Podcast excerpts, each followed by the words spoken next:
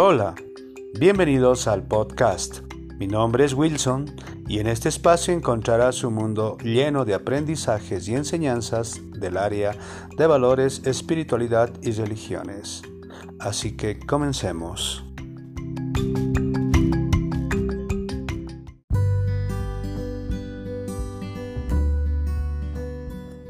Hoy vamos a hablar un poco sobre el control de las emociones. Todas las personas son seres emocionales. Actuamos según nuestras emociones. Podemos enojarnos, entristecernos, tener momentos de felicidad. ¿No?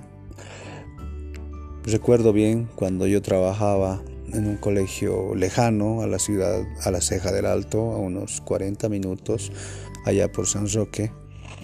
Y de camino hacia el trabajo, estaba sobre la hora y tomo un minibús, pero este minibús va pues con paso de tortuga, suben y bajan los pasajeros, hasta el punto de perder la paciencia. Y empecé a discutir con el conductor, lo traté mal, y cuando llegué a mi destino me bajé rápidamente, corrí apresuradamente y no noté una pequeña piedra sobresalida en la entrada del colegio. Tropecé y caí de rodillas. Y era un día lluvioso y tenía todo el pantalón embarrado. Incluso creo que se rompió la parte de la rodilla donde estaba de traje. Y ya no fui a firmar, me fui al baño lavé mi pantalón y lo oculté con mi maleta y, llegué atrasado de alguna forma, ¿no? Estuve muy molesto, ¿no? Imagínense, nosotros somos seres emocionales, tenemos derecho a enojarnos, tenemos derecho a estar tristes, ¿no es cierto? En otra ocasión estaba igual esperando movilidad en la ceja del alto allá por el puente por el puente de la ceja y uno nomás siente un golpe en la espalda. Un minibús había estado retrocediendo para, para, bajar más abajo y cargar más pasajeros. Y no, pues em, me hizo asustar un momento y yo le, le reclamé, ¿no? Le dije, hermano, ¿qué pasa? Pues fíjate. Y el conductor me dijo, va a disculpar, ¿no? Ya bueno, no, no hice mayor problema, ¿no? Pero como les digo, tenemos, tenemos derecho a enojarnos. Somos seres emocionales. Podemos también estar tristes, ¿no? Pero si hacemos que, estos, que estas emociones se extiendan por mucho tiempo y se conviertan ya en un sentimiento, sentimiento de tristeza o de odio, ahí ya tenemos un gran problema. Ahí ya es un problema crítico. Yo he conocido estudiantes que lloran por las noches han caído a un estado de depresión, ¿no? Y esto ya es peligroso, es nocivo para la salud, incluso se ha llegado hasta suicidios. ¿No? Entonces, el saber manejar las emociones, el saber controlar las emociones es muy importante. Hoy en día se habla de la inteligencia emocional. En los trabajos actuales ya te, te hacen un test de inteligencia emocional. ¿Qué quiere decir esto? Nosotros tenemos un cerebro dividido en dos partes, con dos hemisferios, hemisferio izquierdo y derecho. El hemisferio izquierdo es el que maneja toda la parte lógico-matemática, todo lo que se aprende, lo que aprendemos a leer, a escribir, las matemáticas, lo que aprendemos a manejar bicicleta, etc. ¿No?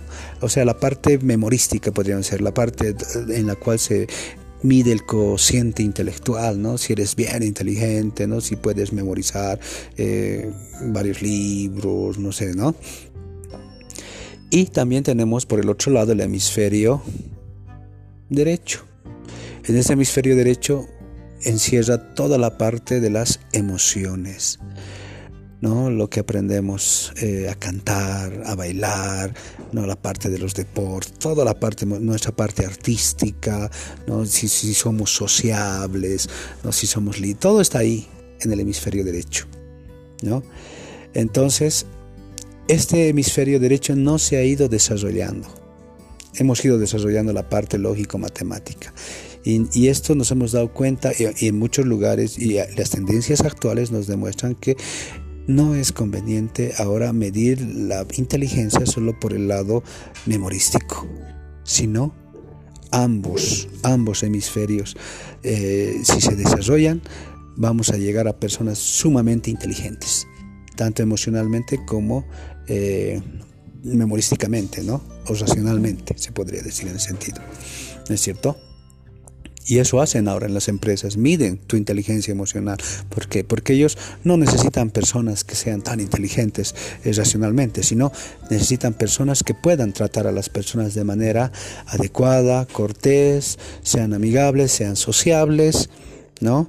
Eh, ¿Por qué? Porque eso necesitan, porque las personas van a ir a trabajar ah, con el público, ¿no? Van a ir a, trabajar o a, tener relaciones sociales con otras personas de otros países, entonces necesitan, personas sumamente inteligentes, pero emocionalmente, que no, eh, que no se enojen fácilmente o que no tengan descargas de ira, entre otras cosas, ¿no?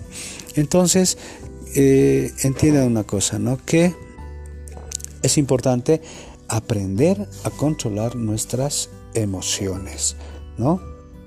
Y podemos empezar, por ejemplo, eh, bueno, no se logra tan fácil, ¿no? Controlar las emociones.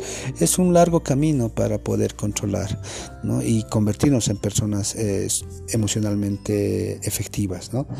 Por ejemplo, una estrategia puede ser plasmar nuestras experiencias por escrito, nuestras emociones por escrito, ¿no? Expresar nuestras emociones. En, en este sentido podemos nosotros eh, crearnos un diario de emociones, escribir qué es lo que ha pasado en el día, qué nos ha molestado, qué nos ha puesto tristes, ¿no? Hacer un análisis y reflexionar, ¿no? Es importante, o sea, expresar tus emociones de manera escrita. No siempre tienes que hacerlo público, puedes simplemente después destruirlo o grabarlo en tu teléfono, no escribirlo en tu teléfono y luego borrarlo, no, pero la cosa es que expreses tus emociones, ¿no? analices y reflexiones sobre ello. ¿no? Para que, para que puedas tener un bienestar físico, ¿no? Y de repente después a un principio seguramente eh, vas a escribir muy poco, pero ya con el tiempo, cuando tengas ya una rutina, eh, vas a llegar a buenas, vas a lograr reflexionar a través de la escritura, ¿no?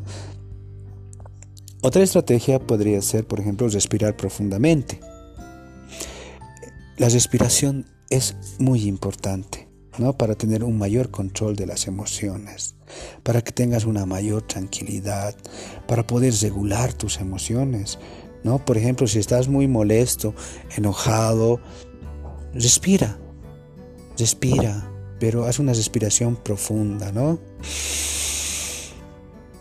Ah, exhala, ¿no es cierto? Llena tu estómago de aire y exhala lentamente. Haz un ejercicio de unos 5 minutos o unos 10 minutos cada día o unas tres veces al día con una con periodos con intervalos de tiempo y vas a ver que vas a poder controlar tus emociones no es muy importante respirar y además vas a poder pensar ¿no? Después, antes de actuar, porque a veces cuando actuamos no pensamos y actuamos de manera muy equivocada, podemos ocasionar eh, cosas muy terribles cuando actuamos de manera muy precipitada, ¿no? Cuando nos enojamos mucho podemos llegar incluso hasta matar, podemos llegar a hacer daño, podemos lanzar palabras que pueden herir a una persona y eso ya es un poco irreversible, ¿no?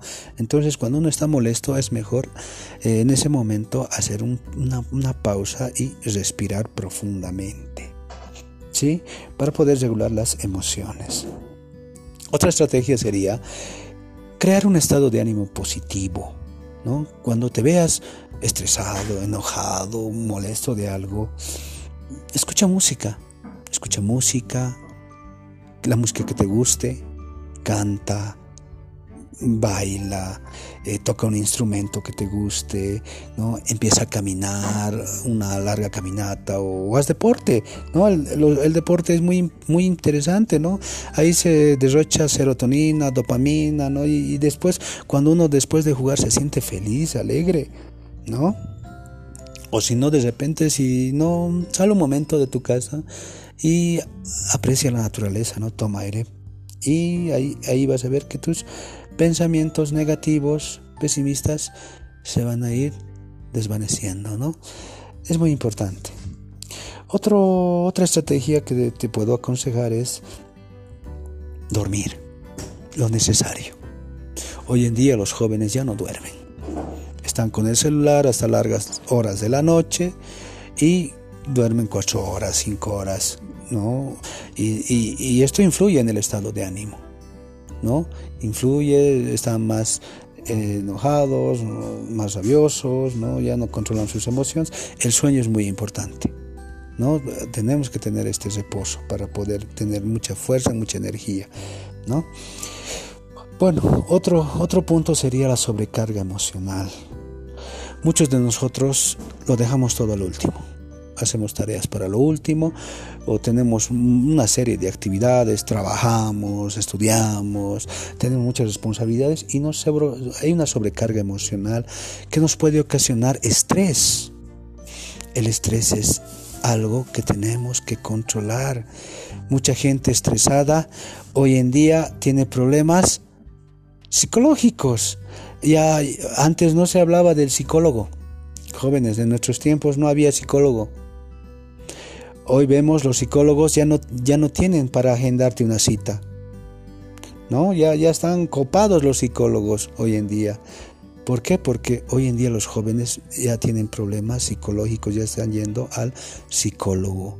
¿Por qué? Porque tienen problemas de estrés, otros eh, tienen dolores de cabeza, migrañas, imagínense siendo tan jóvenes. ¿Por qué? Por a raíz del estrés. Puede ser el estrés académico, ¿no? Mucha tarea tal vez, o se han sobrecargado de muchas actividades, ¿no? Yo recuerdo muy bien cuando éramos jóvenes, no teníamos tanta distracción como hoy en día las redes sociales, el internet, Apenas llegábamos del colegio, hacíamos la tarea y teníamos todo el tiempo libre para hacer nuestras actividades. Salíamos a la cancha, a jugar y todo eso. Y no teníamos este problema de estrés. Vivíamos una vida tranquila. Pero hoy en día mm, mm, nuestro tiempo se, destina a cosas que de verdad eh, están haciéndonos daño, ¿no? Y a la final nos estresamos. Y esto no es bueno. ¿Por qué? Porque el estrés te puede ocasionar enfermedades a la larga. ¿No? Entonces no es conveniente estresarse. A veces hay que eliminar lo que nos está ocasionando este estrés. ¿no? Si yo tuviera un trabajo en el cual eh, tengo jefes que son muy tóxicos, tendría que buscar la alternativa de buscarme otro trabajo, ¿no? Porque a veces la gente tóxica eh, te, te, este, ¿no? Te, que se, podría decir que te eh, te está este, ¿no? deteriorando ¿no? Tu, o te está gastando ¿no? tu energía también se podría decir. ¿no? Entonces hay que ver, ¿no? Hay que ver. O de repente hay, si hay gente muy tóxica a tu alrededor, tratar de alejarte un poco de estas personas en el sentido de no de alejarte, o sea, un poquito hacer un poco de distancia. Por ahí tienes amigos muy tóxicos, tal vez tratar de alejarte un poco. ¿No es cierto? ¿Para qué? Para tener una vida más tranquila. Entonces es muy complicado y muy difícil manejar las emociones, pero si hacemos eh, u otros ejercicios que veamos convenientes para tratar de manejar las emociones, vamos a hacer que nuestra vida sea más fácil, más productiva, seamos personas emocionalmente estables. ¿no? Hasta ahí la recomendación jóvenes, nos vemos hasta la próxima.